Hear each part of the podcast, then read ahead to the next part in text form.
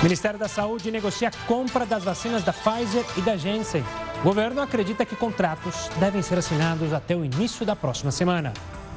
Enquanto isso, o país registra novo recorde e acumula 1.910 mortes por Covid-19 nas últimas 24 horas. A economia brasileira tem maior queda desde 1990. E ainda em Brasília, o Senado começa a discutir a PEC emergencial.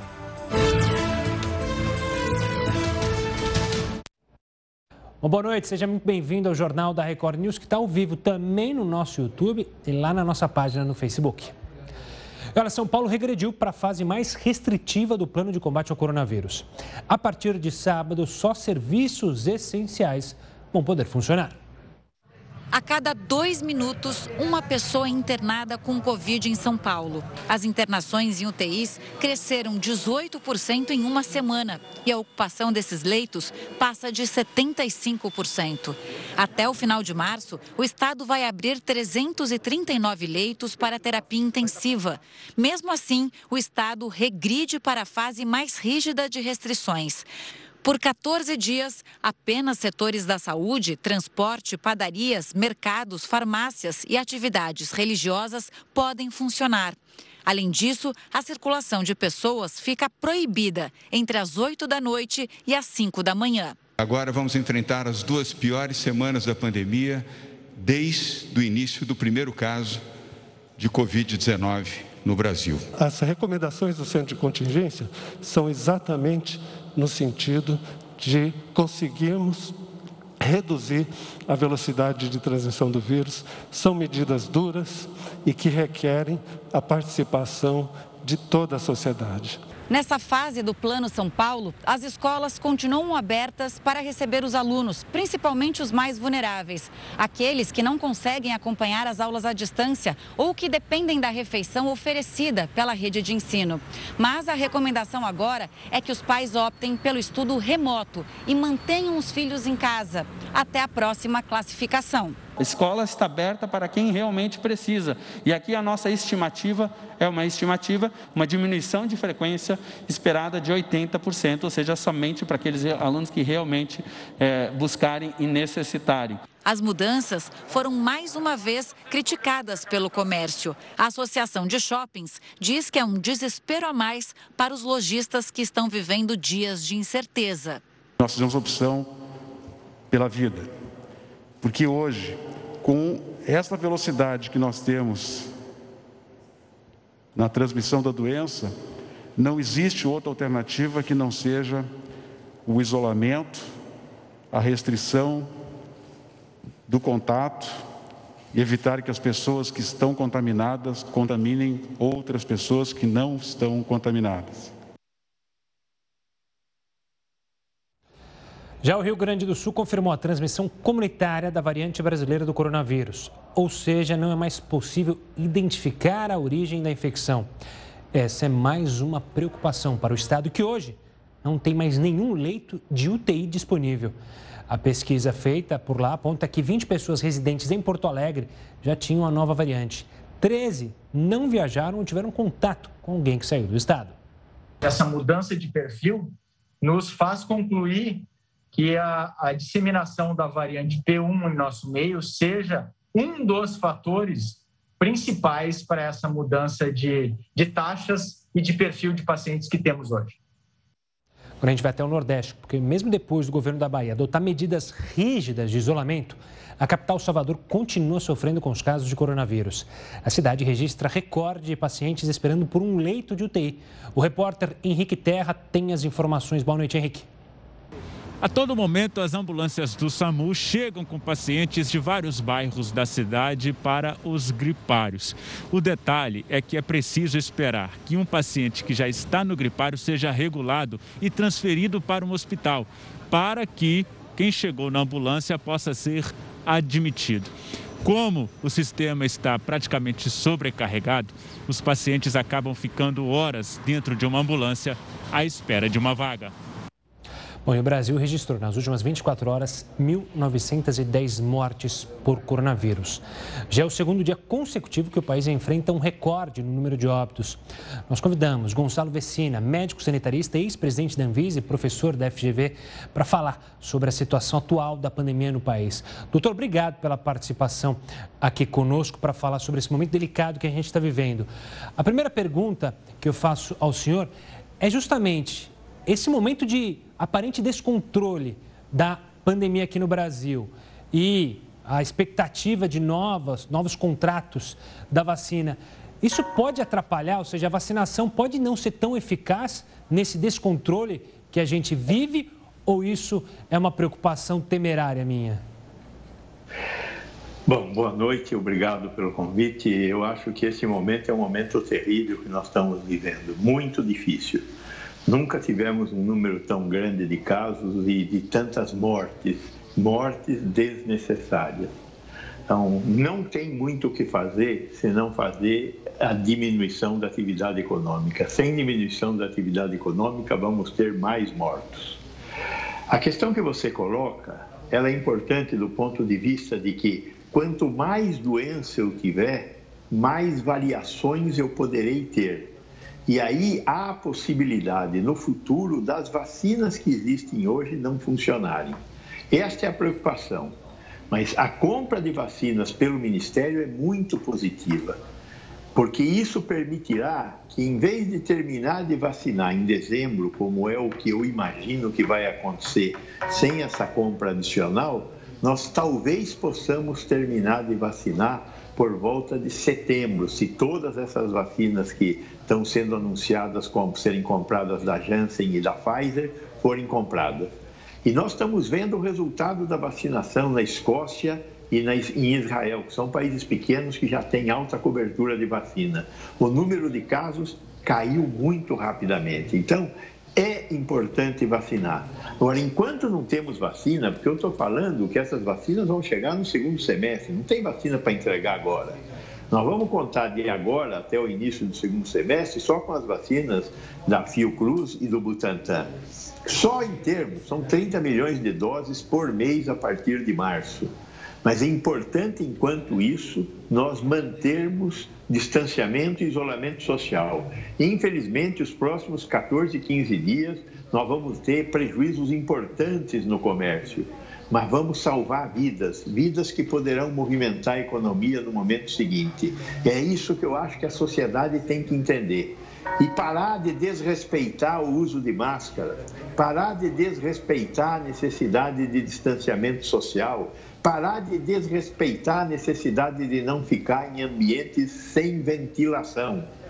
Se o povo não participar, nós não vamos ter como colocar as coisas nos eixos novamente. O pessoal da saúde está no fim, não tem mais como segurar esses pacientes. Estão sofrendo muito, porque não tem aonde pôr pacientes. No Rio Grande do Sul, o melhor hospital do Rio Grande do Sul está alugando container para guardar mortos. Isto é muito difícil. Então nós temos, nossa população, temos que fazer a nossa parte também. Claro. Doutor Vecina. É, Boa noite, Heraldo. No momento de pico como esse que o senhor acabou de escrever, em uma situação real, não está fazendo falta os chamados hospitais de campanha, que foram montados, mostrados e desapareceram, não vi mais nenhum? Veja, Heródoto, é... você está certo. Agora, é, uma coisa que eu acho que vale a pena a gente perguntar ainda: é, os hospitais de campanha foram pouco utilizados, eles eram caros. Não dava para mantê-los funcionando com a redução do número de casos. Então, eles foram desativados. É... seria o caso de reativá-los agora? Eu acho que também não. Eu acho que o que nós temos que fazer é reduzir o número de casos e não necessariamente ficar aumentando o número de leitos para conseguir fazer, encontrar a nossa falta de preocupação com encontros, é, a nosso relaxamento social com o número de leitos. Então, o, o governo do Estado de São Paulo está conseguindo criar mais 500 leitos. Estes 500 leitos, com a redução do número de casos, deverá dar conta das necessidades. Eu acho que os hospitais de campanha têm que ser melhor pensados no futuro, porque é um investimento muito grande que você não consegue encontrar com o planejamento do número de leitos necessários. É bastante difícil isso. Doutor Vecina, queria olhar agora justamente para a Anvisa. Há poucos dias, é, o senhor mesmo criticou uma medida provisória que veio lá do Congresso para dar um prazo de cinco dias para a Anvisa decidir sobre vacinas. Esse prazo foi vetado pelo presidente Jair Bolsonaro, só que aí o Congresso fez uma outra manobra e agora deu sete dias. Eu queria que o senhor analisasse é, essas pressões que a Anvisa tem sofrido em relação, principalmente, às vacinas. Eu entendo que o que o Congresso quer fazer é aumentar o acesso dos brasileiros à vacina. Então, não, não, acho que não, também não dá para criticar assim abertamente o Congresso. O que o Congresso tem que entender é que se eu não analiso adequadamente uma vacina, eu sou capaz de criar um desastre sanitário na esquina. Né? Se eu pegar uma vacina que foi mal testada e der para milhões de pessoas e tiver um efeito colateral, de quem é essa conta? Do Congresso ou da Vigilância Sanitária? Então, Principalmente se essa vacina não foi aprovada previamente em outras agências, como a, a, a dos Estados Unidos, da Inglaterra, da Agência Europeia, do Japão, não dá para aprovar aqui. Eles querem que a gente aprove uma vacina que foi aprovada na Agência de Vigilância Sanitária da Rússia ou na Agência de Vigilância Sanitária da Índia. São duas agências ruins. A agência da Argentina também perdeu muita capacidade nessa destruição do Estado argentino. Então, essas agências hoje não estão à altura da Anvisa e da análise da segurança e eficácia de um produto que não pode fazer mal. Vacina é um remédio que eu dou em gente sã, em gente que não está doente. Então, tem que ser absolutamente segura. Então, eu entendo a, a busca do Congresso. Mas essa busca tem que ser, por exemplo, pegar a vacina da Janssen, pegar a vacina é, da Pfizer, que foram testadas no mundo inteiro, estão aprovadas nas maiores agências do mundo. Agora, pegar uma vacina que nem fa fez fase 3, como é o caso da Bharat BioNTech da Índia, ou pegar uma vacina como Sputnik V, que foi aplicada na Rússia, porque na Rússia tem um czar que manda e toma as decisões que quiser e ninguém diz não. Então, não dá, não dá. Doutor Vecina, é, eu acho que ficou bastante claro, de forma bastante didática, lembrando o seguinte: nós temos que colaborar. A população é, não pode, é, acho que os líderes não podem perder credibilidade, porque não, tem, porque não dá para segurar todo mundo. As pessoas têm que acreditar e o senhor, inclusive, trouxe coisas realmente interessantes aí, falando de distanciamento e tudo mais. Mas eu queria que o senhor comentasse duas coisas, mesmo com a diminuição da atividade econômica. O que nós vamos fazer com o transporte coletivo? Com os trens cheios, com os metrôs cheios, com os ônibus cheios? E mais uma coisa que eu estou sabendo agora. Desse fechamento agora anunciado pelo Estado de São Paulo, não foram fechados os estádios. Os jogos de futebol vão continuar dizendo que ali há distanciamento, há um distanciamento, vamos dizer assim, sanitário. Veja, eu acho que o governador cometeu alguns equívocos. O principal foi demorar muito tempo para chegar neste ponto que nós chegamos. Ou seja, tinha que ter decretado essa medida de isolamento social antes. A questão do transporte coletivo tem que ser resolvido pelos prefeitos. Quer dizer, ou nós aumentamos o número de ônibus, né? ou pelo menos nós vamos ter que tomar medidas do tipo: só pode viajar no ônibus gente em pé. Agora, metrô e trem, se eu disser que metrô e trem não pode aglomerar, vai aglomerar fora da estação. O que é pior? Eu acho que se a gente reduzir bastante a atividade econômica, de fato, o transporte coletivo irá sofrer menos as consequências de ter que transportar muita gente simultaneamente. Essa é a expectativa. Agora, os prefeitos, e os prefeitos e os responsáveis, aqui no caso do Estado, pelo metrô e pelo sistema de trens urbanos da cidade de São Paulo, vão ter que ficar muito atentos nessa questão da circulação dos trens e como os trens circulam. Agora, milagre não dá para fazer, ó, não tem como. Nós sabemos que nós vivemos numa cidade muito distópica, muito fora do comum.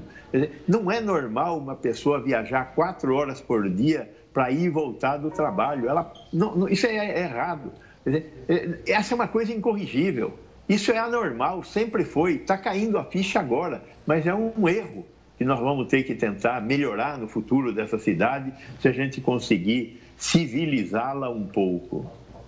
Doutor Vecina, sempre um prazer conversar com o senhor. Obrigado pela atenção, por ter conversado com a gente aqui sobre, claro, as nossas preocupações relacionadas a essa pandemia. Um forte abraço e até uma próxima. A gente fala agora do ministro da Saúde, Eduardo Pazuello. Ele se reuniu hoje com representantes da farmacêutica Pfizer para negociar a compra da vacina contra a Covid-19, como a gente mencionou com o doutor Vecina. Então vamos a Brasília agora falar com o Alessandro Saturno. Boa noite, Saturno. Oi, Gustavo. Boa noite para você, boa noite a todos. Olha, nós recebemos em primeira mão a informação que o ministro Eduardo Pazuello eh, se encontrou com representantes da Johnson Johnson, responsável pela vacina Janssen, e a negociação já está bem avançada. Ele se encontrou aqui no Ministério da Saúde, também participaram técnicos do Ministério, justamente para ver esse contrato. A expectativa é que a vacina chegue em agosto, mas o ministro disse que pode ser antecipada a vinda da vacina da Johnson Johnson. Em relação à Pfizer, o governo brasileiro fechou acordo com a farmacêutica. Esse anúncio foi dado pelo próprio ministro da Saúde, Eduardo Pazuello, durante um encontro numa sessão remota que ele teve com a presidente da, da Pfizer no Brasil, Marta Dias, e com representantes da farmacêutica. O acordo prevê a compra de 100 milhões de doses da vacina que devem ser entregues ao longo do ano. A Pfizer é a única que tem uma vacina com registro definitivo aqui no Brasil. E por fim, é, hoje o Senado aprovou uma medida provisória que abre um crédito de 2 bilhões e meio de reais para a compra de vacinas contra a Covid-19. Alessandro Saturno de Brasília para a Record News. Obrigado, Alessandro. Agora a gente fala de um estudo realizado pelo órgão de pesquisa médica da Índia, que constatou que a vacina Covaxin é 80,6% eficaz contra o coronavírus. O imunizante é produzido pela empresa indiana Bharat BioNTech, a gente comentou com ela também, com o Dr. Vecina. O órgão informou que os efeitos adversos graves ocorreram em níveis baixos e que foram divididos, divididos entre a, os vacinados e os que receberam placebo. A vacina foi aprovada para uso emergencial antes da conclusão da última fase de testes, motivo para crítica do Vecina. Mesmo assim, 11% dos indianos já foram imunizados com a vacina, incluindo o primeiro-ministro do país. O Brasil anunciou um acordo para a compra de 20 milhões de doses da Covaxin, que ainda não foi aprovada pela Anvisa aqui no país. O governador do Maranhão, Flávio Dino, anunciou nesta quarta-feira novas medidas de restrição para o Estado. Até o dia 14 de março, festas e aulas presenciais estão suspensas e o comércio deve funcionar com restrições. Vamos às informações. Boa noite, Gustavo. Olha, essas medidas começam a valer no dia 5 de março e seguem até o dia 14 do mesmo mês. Durante esse período estão proibidas festas, eventos e shows. Os estabelecimentos comerciais nos quatro municípios que compõem a grande ilha de São Luís devem abrir às 9 da manhã e fechar às 9 horas da noite. As aulas presenciais em escolas e universidades das redes pública estadual estão suspensas e devem ser ministradas apenas no modelo remoto. Sobre as vacinas, Flávio Dino falou que somente enviará novas doses dos imunizantes aos municípios que comprovarem pelo menos 60% de aplicação das doses que já foram entregues. Vanessa Fonseca para o Record News. Vamos agora ver como é que está a situação no Espírito Santo, que já começou a receber os pacientes com Covid-19 de Santa Catarina. Nesta tarde, o primeiro paciente do sul do país já desembarcou em Vitória. Felipe Cury traz as informações. Pois é, Gustavo. Paciente um homem de 34 anos que está em estado grave. Ele chegou hoje à tarde no aeroporto de Vitória em um avião do Corpo de Bombeiros do governo catarinense. O paciente foi levado para o Hospital Jaime Santos Neves, aqui na Grande Vitória, que é referência no tratamento da Covid-19.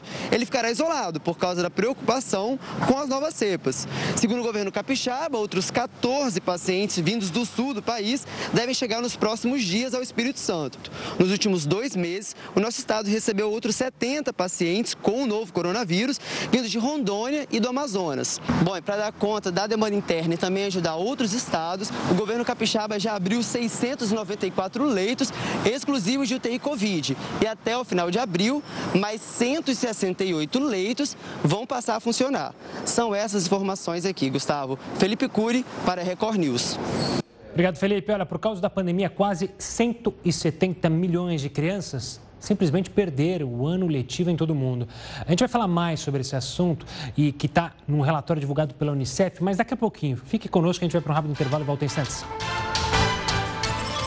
Estamos de volta para falar de Mianmar, que segue vendo dias cada vez piores. Hoje a polícia usou mais uma vez munição letal para reprimir as pessoas que estavam protestando contra o golpe militar que o país sofreu. O resultado foi trágico. Pelo menos 38 pessoas morreram e dezenas ficaram feridas. Os manifestantes querem que os generais deixem o poder e que as pessoas presas nas últimas semanas sejam libertadas. Ontem, um grupo se reuniu em um cemitério em Rangoon, maior cidade do país, para o funeral das vítimas dos protestos do último domingo. Olha, um estudo feito na Turquia mostrou que a vacina Coronavac, a da China, que o Instituto Butantan produz aqui no Brasil, tem eficácia geral de 83,5%. A taxa foi baseada nos resultados finais da fase 3 de testes. O estudo mostrou também que a vacina da empresa chinesa Sinovac evitou a hospitalização e sintomas graves da doença em 100% dos casos no país. O mesmo constatado nas pesquisas do Brasil. Só que aqui os estudos da fase 3 do Instituto Butantan apontaram que a eficácia da vacina geral foi de 50,38%. Um relatório divulgado pelo Unicef mostra que o fechamento das escolas por causa da pandemia do coronavírus deixou sérias consequências para o aprendizado das crianças. Em todo o mundo, quase 170 milhões perderam o ano letivo. O Fundo das Nações Unidas para a Infância afirma que estamos diante de uma catastrófica emergência educacional. Por causa da pandemia, uma em cada sete crianças no mundo teve perda significativa de aprendizagem, ou seja, 214 milhões. O relatório divulgado pelo Unicef quer chamar a atenção para a necessidade de os governos priorizarem as escolas nos planos de reabertura. O fechamento delas por causa do coronavírus fez com que 168 milhões de crianças deixassem de ir à escola. A cada dia que passa, a situação piora para os alunos mais vulneráveis, que não têm acesso ao ensino à distância e correm risco de nunca mais voltar à sala de aula. Aqui nos Estados Unidos, escolas dos 50 estados relataram que milhões de estudantes simplesmente desapareceram, tanto de aulas online quanto presenciais. Além disso, houve uma queda significativa no número de alunos matriculados em escolas públicas. Só aqui na Flórida, a baixa foi de cerca de 88 mil crianças que eram esperadas para esse ano acadêmico. As autoridades temem que essa evasão escolar provocada pela pandemia se torne uma tendência a longo prazo. Vamos continuar falando sobre isso. Agora a gente convidou a Maria Helena Guimarães, que é presidente do Conselho Nacional de Educação, para falar sobre esse grave cenário e principalmente olhar para o nosso país. Maria Helena, obrigado pela participação aqui conosco. Um prazer conversar com a senhora. Eu queria analisar antes de mais nada, justamente a tensão que a gente tem vivendo em, algum, vivendo em alguns estados, com restrições maiores, mas as escolas seguem abertas em muitos locais. Aqui em São Paulo, por exemplo, o governador colocou a escola como essencial. Como a senhora vê isso no momento em que a gente atinge quase 2 mil mortos por dia, as escolas ainda funcionando? Bem, boa noite, boa noite, ouvintes da Record. É um prazer falar com vocês. Muito obrigada pelo convite. É, olha só, eu entendo que as escolas são de fato serviços essenciais. Eu creio que a, a decisão do governador de São Paulo, várias escolas, está ah, correta. Né? Nós estamos acompanhando, as crianças no Brasil ficaram mais de um ano sem aula. Né? Países como, por exemplo, a Finlândia, a própria Alemanha dizem a escola é a última coisa que se deve fechar e a primeira que se deve reabrir, né? Tá certo que agora a pandemia está no pico, mas ah, eu acredito que a decisão de manter as escolas abertas para as mães que precisam trabalhar, que não têm onde deixar as crianças, que precisam da escola, né? eu acho que é uma decisão correta, desde que todos os cuidados sanitários sejam tomados, todos os cuidados de isolamento, distanciamento, máscara, né? Eu acredito que é isso. É muito difícil a situação, né? Claro. Muito. Maria Helena, é, tenho conversado também com vários pais, tanto de alunos de escolas públicas como de escolas particulares. Até agora, eu não ouvi ninguém das pessoas que eu conheço fazer elogio pelas tais aulas online ou pelo ensino online. Ou às vezes a pessoa tem o equipamento, mas não há interatividade. E uma boa parte do pessoal que vive principalmente das periferias da cidade não tem nada. Quer dizer, isso o que é? Uma jogada de marketing político? Bem, boa noite, Heródoto. Um prazer falar com você. Olha só, é, eu acredito primeiro o seguinte: as escolas brasileiras não estavam preparados, como a maior parte das escolas no mundo inteiro, né, para ensino online, para atividades usando as tecnologias. Né? Eu acredito que esse ano será melhor do que o ano passado, pelo seguinte: as escolas aprenderam a usar as tecnologias. Né? Os professores não foram formados para isso, mas agora eles já têm alguma prática. O problema maior é exatamente o que você disse, você deu a resposta. Muitos alunos não têm acesso à conectividade, né? E eu entendo que o maior desafio hoje é garantir o acesso à internet para todas as nossas escolas públicas, né? E garantir pacotes de internet gratuito para os alunos vulneráveis de baixa renda. Muitos países já estão fazendo isso. É verdade que o Brasil é muito grande, o desafio é imenso, né? Só na educação básica, 48 milhões de alunos. É maior do que a população da Argentina, né? Então é muito difícil. Agora, eu acredito que o governo federal, os governos estaduais precisam se juntar e definir uma estratégia para garantir a conectividade de todas as escolas. Tem um fundo, o FUST, que é aquele Fundo de Universalização de Acesso às Tecnologias, que garante um recurso específico para a conectividade das escolas. Né? Eu acredito que há estratégias que podem ser usadas. Por exemplo, agora, o leilão 5G. Quando for feito o leilão 5G, o governo poderá nessa, nesse processo de licitação, garantir em contrapartida acessibilidade à internet de alta velocidade para todas as escolas. Isso pode ser uma contrapartida.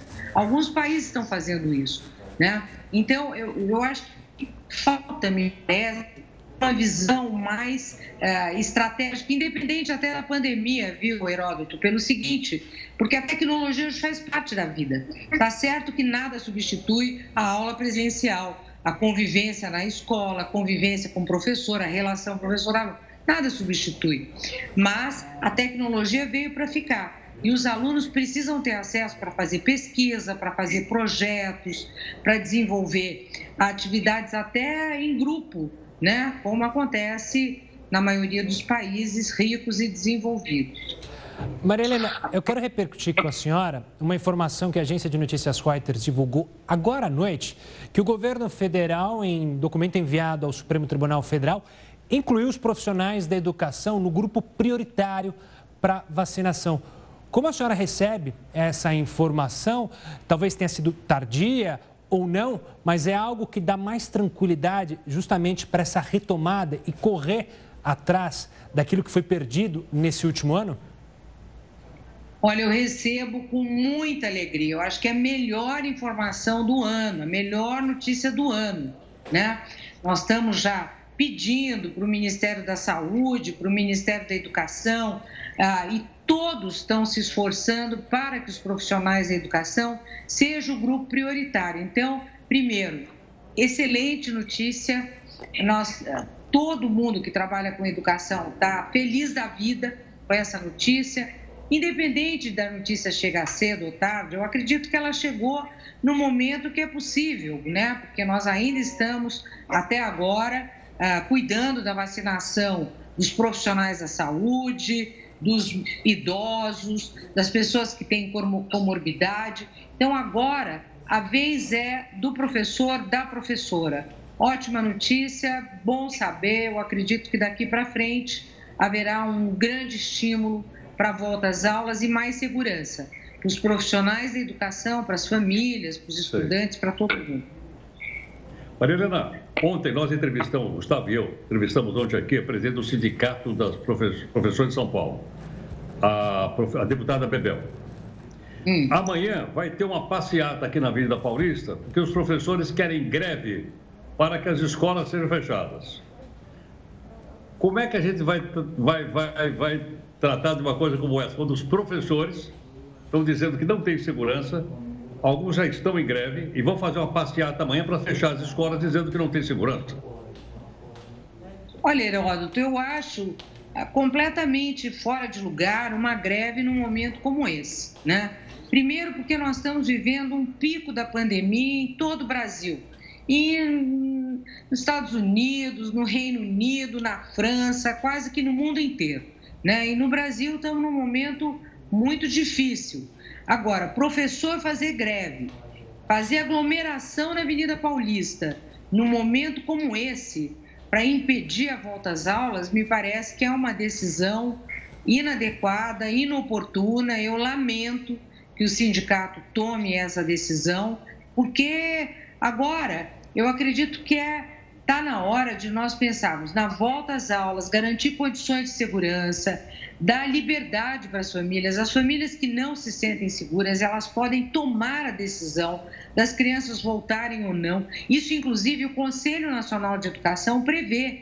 Né? Eu fui relatora lá de um parecer do Conselho Nacional de Educação, que foi homologado pelo ministro agora no final do ano, e esse parecer estabelece, quer dizer, ele dá flexibilidade para que a família que está com medo, que está insegura, que tem um problema de saúde em casa, possa tomar a decisão. Né? Agora, o sindicato fazer greve nessa altura me parece um absurdo. Eu simplesmente lamento essa decisão e tenho certeza que não terá a adesão da grande maioria dos professores do estado de São Paulo, assim como outros estados que os professores já estão falando que querem fazer. Eu acredito que é algo equivocado. Vamos acompanhar. Maria Helena, obrigado pela participação aqui conosco, falando sobre a educação das nossas crianças que vivem um momento é, complicadíssimo. Obrigado e até uma próxima, Maria Helena. Agora vamos até Minas Gerais com a repórter Ellen Oliveira para saber sobre o toque de recolher decretado lá no estado. Boa noite, Ellen.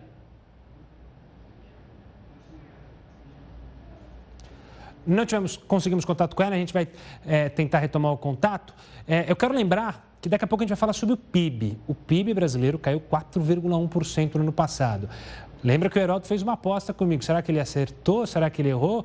Quem assistiu ontem sabe o resultado. A gente vai tirar todas as dúvidas sobre essa queda histórica no próximo bloco. Agora sim, a gente tem contato com ela ou não? Vamos ficar para a próxima? Depois do intervalo, a gente volta a falar com ela em seguida, daqui a pouco. Estamos de volta e agora sim a gente vai lá para Minas Gerais com a repórter Ellen Oliveira para saber sobre o toque de recolher decretado pelo Estado. Boa noite, Ellen. Boa noite, Gustavo. O governador de Minas Gerais, Romeu Zema, decretou lockdown obrigatório em duas regiões, do Triângulo do Norte e Noroeste, abrangendo 80 cidades a partir de amanhã. Os moradores só poderão sair de casa em situações relacionadas aos serviços e atividades essenciais. Também haverá um toque de recolher entre as 8 horas da noite e 5 da manhã todos os dias. A medida visa conter o avanço da pandemia do coronavírus nestas áreas que, segundo o governador, enfrentam situação crítica. Ela fica em vigor pelo menos nos próximos 15 dias. O secretário de Estado de Saúde, Carlos Eduardo Amaral, detalhou que as forças de segurança estão autorizadas a intervir para evitar qualquer tipo de aglomeração. De Minas Gerais, Ellen Oliveira, para a Record News. E a gente segue no Sudeste, mas agora a gente vai para o Rio de Janeiro conversar com a repórter Priscila Tovich. Boa noite, Priscila. Quais as novidades sobre o caso Daniel Silveira? Olá, boa noite. Boa noite a todos. Pelo parecer, Imagens das câmeras de segurança da Superintendência da Polícia Federal no Rio mostram um momento em que assessores entregam os telefones ao parlamentar. Daniel Silveira teria escondido na calça os aparelhos que chegaram até ele em 17 de fevereiro, um dia após ter sido preso por ameaçar ministros do Supremo. A defesa do deputado contestou o relatório em redes sociais. Segundo o advogado Maurício Spinelli, o parlamentar já estava com os dois celulares e não foi submetido à revista no momento da prisão. Do Rio de Janeiro, Priscila Tovic. O plenário do Senado começou a discutir a PEC emergencial, que regula o controle das contas públicas em tempos de crise. A mesma proposta prevê a volta do auxílio emergencial e o limite para este ano de 44 bilhões de reais de gasto com benefício. Depois de intensas discussões para a elaboração do relatório da PEC emergencial, a proposta chegou ao plenário hoje à tarde. O texto cria ferramentas para a União, estados e municípios agirem quando as contas públicas estiverem sem controle, quase no vermelho. Nesses casos, fica proibido criar novas despesas obrigatórias, conceder benefícios tributários, fazer novos concursos ou dar reajustes a servidores públicos. Propostas polêmicas foram rejeitadas pelos senadores ainda durante a discussão do relatório, como a redução de jornadas e salários de funcionários públicos, o fim do gasto mínimo em saúde e educação e a extinção de repasses do Fundo de Amparo ao Trabalhador ao BNDES. Na prática, a PEC dá mais agilidade para medidas de austeridade do governo durante crises nas contas públicas. A proposta alivia as contas já deficitárias e garante o pagamento do novo auxílio emergencial, o que reduz a necessidade do aumento de impostos. Os senadores discutem um limite de gasto para o benefício, 44 bilhões de reais. O governo pretende pagar quatro parcelas de 250 reais do novo auxílio emergencial ainda no primeiro semestre deste ano. Deixar claro é que estamos finalmente dizendo a milhões de brasileiros, cerca de mais de 30 milhões de pessoas, é, que essa casa é, cumpre o seu dever de dar ao executivo ah, os mecanismos legais para que o auxílio emergencial volte. Foi divulgado hoje o resultado do PIB, o Produto Interno Bruto. Em 2020, a economia brasileira despencou 4,1%. Para entender o que significa essa queda e como ela era esperada, a gente convidou Cláudio Considera, que é economista e pesquisador associado no Instituto Brasileiro de Economia da Fundação Getúlio Vargas. Cláudio, obrigado pela participação aqui conosco. Já se imaginava, obviamente, a queda do PIB nacional, mas como o senhor encara esse número? Foi um tombo ou um tombinho? Qual que é a análise? Foi um enorme tombo, né? e isso vem se juntar a uma década onde já tínhamos tido uma recessão lá de 2014 a 2016, uma recessão duradoura e profunda, faz com que a, a economia tenha crescido 0,3% ao ano durante essa década, muito menos do que cresceu na famosa década perdida de 80. É, esse resultado significa menos renda para o brasileiro, menos consumo e mais desemprego, é, o que nós estamos aí agora observando. Evidentemente que a, a pandemia foi um fator importante é, que deflagrou tudo isso em 2020, mas de qualquer maneira é, nós poderíamos ter tido talvez uma campanha mais forte de que as pessoas ficassem em casa, evitassem, tivéssemos comprado as vacinas com, com bastante antecedência, como vários países no mundo fizeram. E dessa forma, é, tivéssemos focado na aplicação da vacina, é, de forma a evitar que as pessoas é, é adquiram o vírus. Cláudio, eu tive uma informação hoje que me levou a, a, cometer um erro aqui, que o Gustavo até já comentou agora há pouco. Diz, olha, posso queimar minha língua, mas me parece que a queda do produto interno bruto brasileiro vai ficar menos de 4. 3 e 9. Na verdade, 4 1, o mundo todo está sabendo. Aliás, não foi a primeira vez que eu rei, nem vai ser a última. Mas, Claudio, eu queria perguntar uma coisa. Veja bem, o FMI no começo do ano passado, disse que nós íamos cair 9%. A nossa vizinha da Argentina, e até fez um levantamento, ela caiu 10%. Então, eu te pergunto o seguinte, 4,1% não é bom, claro. Mas no meio dessa quebradeira geral, isso é razoável? Olha, eu, não me parece muito, mais, muito razoável, não. A América Latina toda foi melhor do que a gente. É, vários países emergentes foram melhor do que a gente. Então, não é, não é nada razoável a queda de, de 4,1%. Principalmente tendo em vista é, a, a, queda do consumo, que foi mais de 5% é, do consumo das famílias. Né? Então, isso mostra uma, uma, um empobrecimento da sociedade brasileira bastante grande. Claudio, o que te assusta mais? Justamente essa queda, você mencionou, né? Essa queda constante, essa década perdida, se comparada a outra década perdida, ou a perspectiva para o futuro? Porque a gente segue numa situação muito delicada e, obviamente, que se espera crescer. Mas você vê ambiente para crescimento? É, econômico no país para os próximos anos? De certa forma, é fácil crescer no ano de 2021, porque a base por qual nós vamos crescer é muito baixa, uma queda bastante grande. O governo prevê aí um crescimento de 3,5. Se crescer 3,5, vai ficar faltando para 0,6 para completar o que. vai ficar devendo 0,6 para completar a perda que nós tivemos durante o ano de é, 2020. Quais são as perspectivas?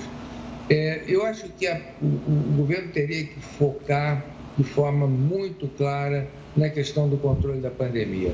Sem o controle da pandemia, várias atividades econômicas não voltam. O serviço de hotelaria, serviço de bar e restaurante, serviço de comércio, o serviço de transporte, tudo isso, e, e 68% do PIB brasileiro é de serviços, né? Sem isso, sem você focar na pandemia, controlar a pandemia, nós não vamos crescer, as pessoas não vão sair à rua para consumir. Então, e, e, os empresários não vão investir, porque não vão, vão estar com capacidade ociosa, não vão ter, não vão ter feito a produção que deveria ser feita. Então, é, é uma situação muito complicada. Focar na pandemia, é, focar na vacina, assinar contratos de compra de vacina, ainda que tenha sido um atraso muito grande, é fundamental. Controlar a pandemia é a forma da gente sair desse desastre econômico que nós estamos. Estamos com um desastre econômico e sanitário.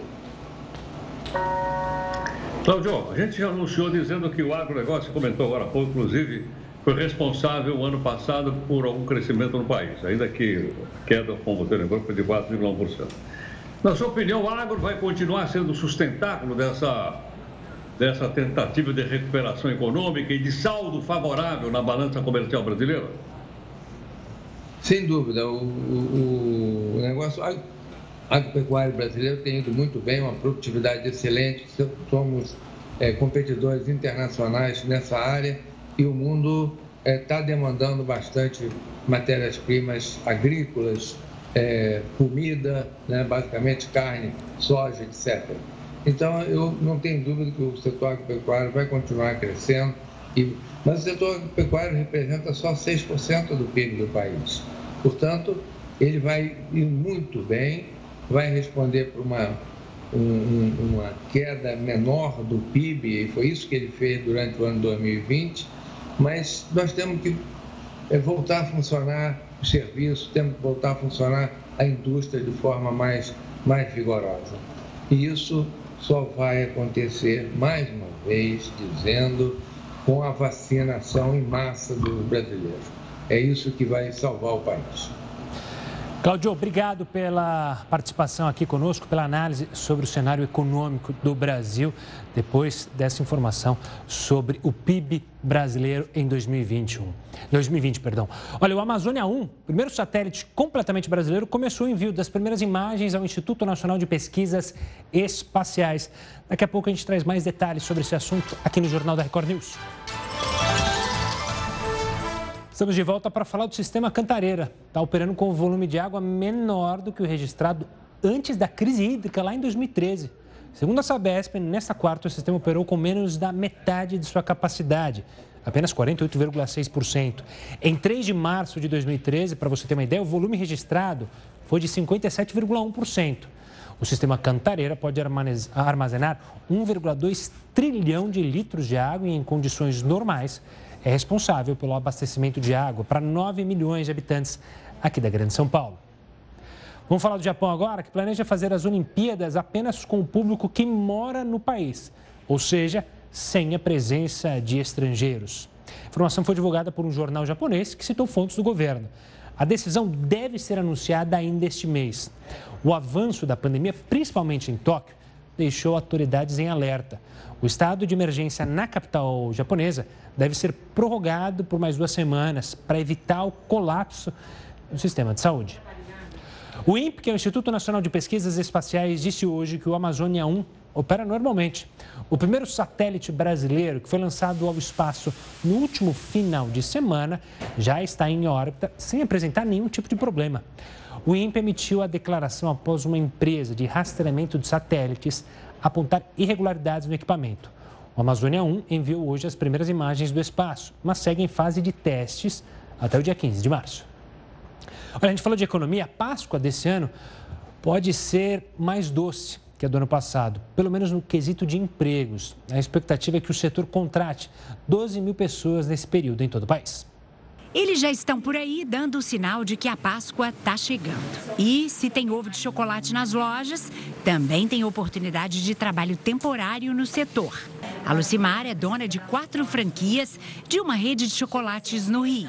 Por causa do aumento da procura nesta época, ela já planeja contratar temporários para todas as lojas. A Páscoa é o nosso carro-chefe, né? É na Páscoa que as coisas acontecem para a indústria do chocolate, né? Agora com a pandemia, né? Temos aplicativos de entrega, a gente a demanda também aumenta porque a gente precisa de funcionários, de temporários que é para poder separar mercadoria, a indústria brasileira de chocolates prevê 12 mil contratações temporárias na Páscoa.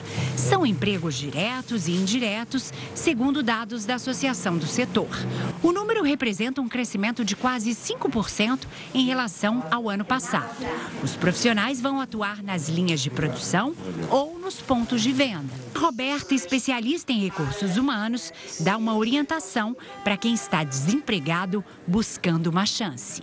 Uma questão de adaptação, de flexibilidade, possam de fato é, estar conectados com o negócio, onde eles vão é, buscar essa oportunidade, né? E assim, a dica mais importante é, é se manter sempre é, estudando e aprendendo. Pequenos ou grande, tem ovos de chocolate para todos os gostos e bolsos. Apesar da crise econômica e da pandemia, a indústria do setor está estimulada. No ano passado, de janeiro a setembro, os chocolates entraram em nove de cada dez lares brasileiros. E essa edição do Jornal da Record News fica por aqui, mas claro que você vai continuar muito bem informado com o News das 10. A Manuela Caiado, eu volto amanhã. Manuela, um ótimo trabalho para você, uma boa noite.